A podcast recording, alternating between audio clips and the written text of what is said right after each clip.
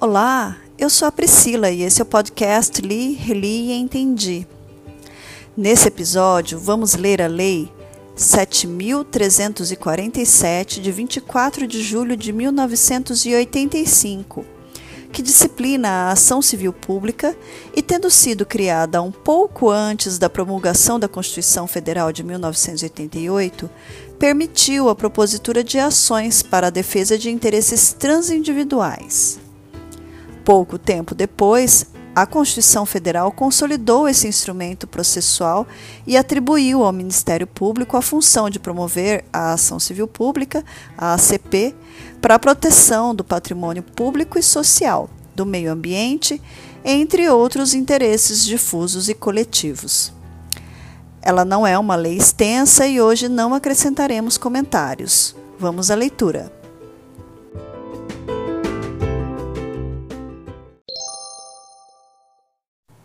Lei 7.347, de 24 de julho de 1985.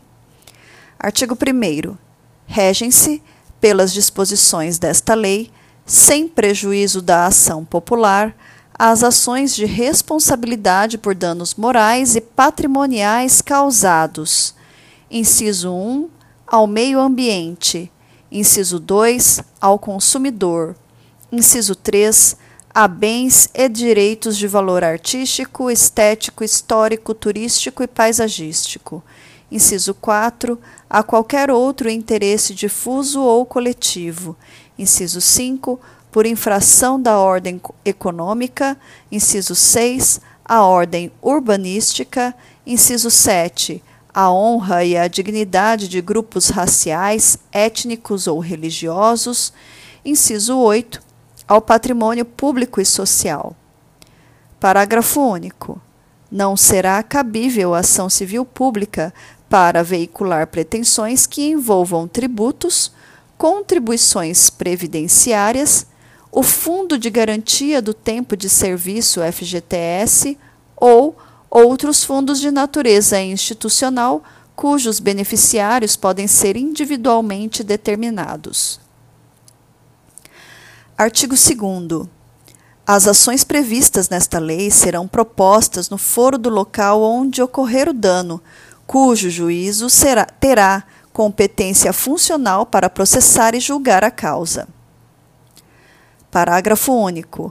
A propositura da ação prevenirá a jurisdição do juízo para todas as ações posteriormente intentadas que possuam a mesma causa de pedir ou o mesmo objeto. Artigo 3. A ação civil poderá ter por objeto a condenação em dinheiro ou o cumprimento de obrigação de fazer ou não fazer. Artigo 4.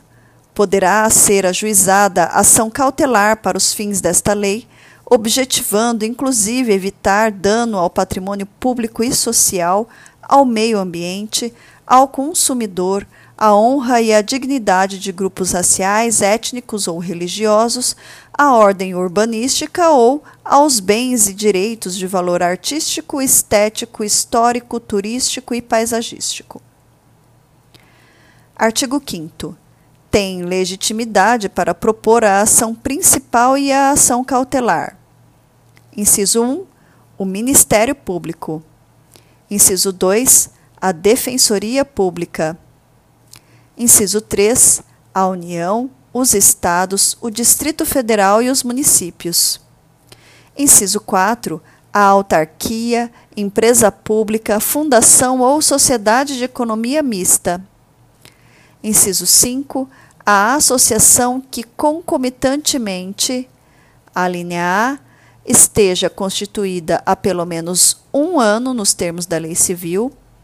A linha B, inclua entre suas finalidades institucionais a proteção ao patrimônio público e social, ao meio ambiente, ao consumidor, à ordem econômica, à livre concorrência, aos direitos de grupos raciais, étnicos ou religiosos, ou ao patrimônio artístico, estético, histórico, turístico e paisagístico. Parágrafo 1. O Ministério Público se não intervier no processo como parte, atuará obrigatoriamente como fiscal da lei. Parágrafo 2. Fica facultado ao poder público e a outras associações legitimadas, nos termos deste artigo, habilitar-se como litisconsortes de qualquer das partes. Parágrafo 3.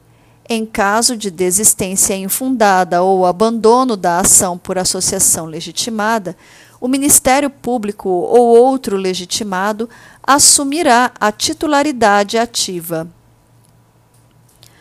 Parágrafo 4. O requisito da pré-constituição poderá ser dispensado pelo juiz quando haja manifesto interesse social evidenciado pela dimensão ou característica do dano ou pela relevância do bem jurídico a ser protegido.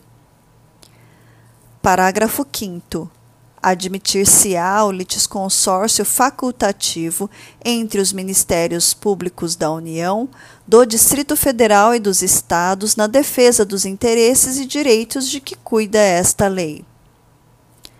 Parágrafo 6 os órgãos públicos legitimados poderão tomar dos interessados compromisso de ajustamento de sua conduta às exigências legais mediante cominações, que terá eficácia de título executivo extrajudicial. Artigo 6. Qualquer pessoa poderá e o servidor público deverá provocar a iniciativa do Ministério Público ministrando-lhe informações sobre fatos que constituam objeto da ação civil e indicando-lhe os elementos de convicção. Artigo 7. Se, no exercício de suas funções, os juízes e tribunais tiverem conhecimento de fatos que possam ensejar a propositura da ação civil, remeterão peças ao Ministério Público para as providências cabíveis. Artigo 8 para instruir a inicial, o interessado poderá requerer às autoridades competentes as certidões e informações que julgar necessárias a serem fornecidas no prazo de 15 dias. Parágrafo 1.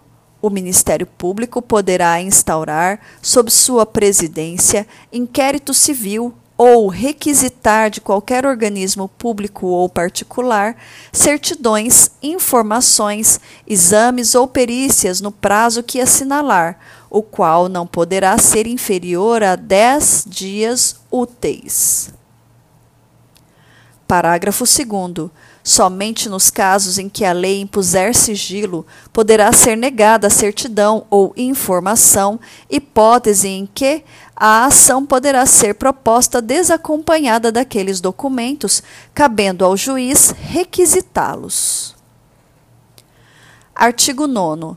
Se o órgão do Ministério Público, esgotadas todas as diligências, se convencer da inexistência de fundamento para a propositura da ação civil, promoverá o arquivamento dos autos do inquérito civil ou das peças informativas, fazendo-o fundamentadamente. Parágrafo 1. Os autos do inquérito civil ou das peças de informação arquivadas serão remetidos, sob pena de se incorrer em falta grave, no prazo de três dias ao Conselho Superior do Ministério Público. Parágrafo 2. Até que, em sessão do Conselho Superior do Ministério Público, seja homologada ou rejeitada a promoção de arquivamento, poderão as associações legitimadas apresentar razões escritas ou documentos que serão juntados aos autos do inquérito ou anexados às peças de informação. Parágrafo 3 a promoção de arquivamento será submetida a exame de deliberação do Conselho Superior do Ministério Público, conforme dispuser o seu regimento. Parágrafo 4 deixando o Conselho Superior de homologar a promoção de arquivamento, designará, desde logo, outro órgão do Ministério Público para o ajuizamento da ação. Artigo 10. Constitui crime, punido com pena de reclusão de 1 a 3 anos, mais multa de 10 a mil obrigações reajustáveis do Tesouro Nacional, ou RTN. A. Recusa o retardamento ou a omissão de dados técnicos indispensáveis à propositura da ação civil, quando requisitados pelo Ministério Público. Artigo 11 na ação que tenha por objeto cumprimento de obrigação de fazer ou não fazer, o juiz determinará o cumprimento da prestação da atividade devida ou a cessação da atividade nociva, sob pena de execução específica ou de cominação de multa diária, se esta for suficiente ou compatível, independentemente de requerimento do autor. Artigo 12 poderá o juiz conceder mandado liminar, com ou sem justificação prévia, em decisão sujeita a agravo. Parágrafo 1. A requerimento de pessoa jurídica de direito público interessada e, para evitar grave lesão à ordem, à saúde, à segurança e à economia pública, poderá o presidente do tribunal a que competir o conhecimento do respectivo recurso, suspender a execução da liminar em decisão fundamentada, da qual caberá agravo para uma das turmas julgadoras no prazo de cinco dias a partir da publicação do ato. Parágrafo 1. A multa combinada liminarmente só será exigível do réu após o trânsito em julgado da decisão favorável ao autor mas será devida desde o dia em que se houver configurado o descumprimento. Artigo 13.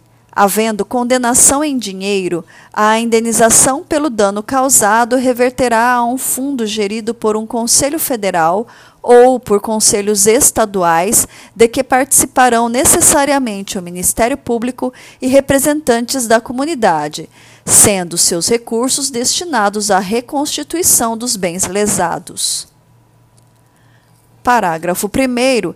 Enquanto o fundo não for regulamentado, o dinheiro ficará depositado em estabelecimento oficial de crédito em conta com correção monetária. Parágrafo 2. Havendo acordo ou condenação com fundamento em dano causado por ato de discriminação étnica nos termos do disposto no artigo 1 desta lei, a prestação em dinheiro reverterá diretamente ao fundo de que trata o caput e será utilizada para ações de promoção da igualdade étnica, conforme a definição do Conselho Nacional de Promoção da Igualdade Racial, na hipótese de extensão nacional ou dos conselhos de promoção e igualdade racial estaduais ou locais, nas hipóteses de dano com, danos com extensão regional ou local, respectivamente. Artigo 14. O juiz poderá conferir efeito suspensivo aos recursos para evitar dano irreparável à parte. Artigo 15 decorridos 60 dias do trânsito em julgado da sentença condenatória, sem que a associação autora lhe promova a execução, deverá fazê-lo o Ministério Público, facultada igual iniciativa aos demais legitimados. Artigo 16. A sentença civil fará coisa julgada erga omnes nos limites da competência territorial do órgão prolator exceto se o pedido for julgado improcedente por insuficiência de provas, hipótese em que qualquer legitimado poderá intentar outra ação com idêntico fundamento, valendo-se de nova prova. Artigo 17 em caso de litigância de má-fé, a associação autora e os diretores responsáveis pela propositura da ação serão solidariamente condenados em honorários advocatícios e ao décuplo das custas, sem prejuízo da responsabilidade por perdas e danos. Parágrafo, parágrafo único não. Esse, esse artigo 17 foi renumerado do parágrafo único com a nova redação dada pela Lei 8.078 de 90. Nem é tão nova mais. Né? Artigo 18. Nas ações de que trata esta lei, não haverá adiantamento de custas, emolumentos honorários periciais e quaisquer outras despesas, nem condenação da associação autora, salvo comprovada má-fé, em honorários de advogado, custas e despesas processuais. Artigo 19. Aplica-se à ação civil pública prevista nesta lei o Código de Processo Civil, aprovado pela Lei 5.869, de 11 de janeiro de 1973, naquilo que não contraria suas disposições. Este artigo foi tacitamente revogado né, por, pela superveniência do Código de Processo Civil de 2015, que também se aplica à ação civil pública no que não contraria as suas disposições. Artigo 20. O fundo de que trata o artigo 13 desta lei será regulamentado pelo Poder Executivo no prazo de 90 dias. Artigo 21.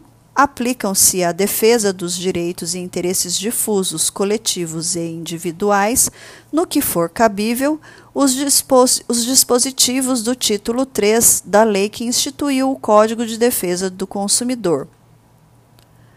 Artigo 22. Esta lei entra em vigor na data de sua publicação.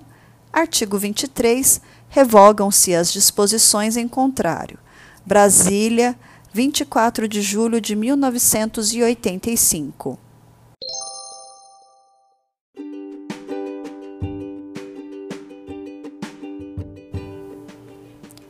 Por hoje ficamos por aqui. Até a próxima!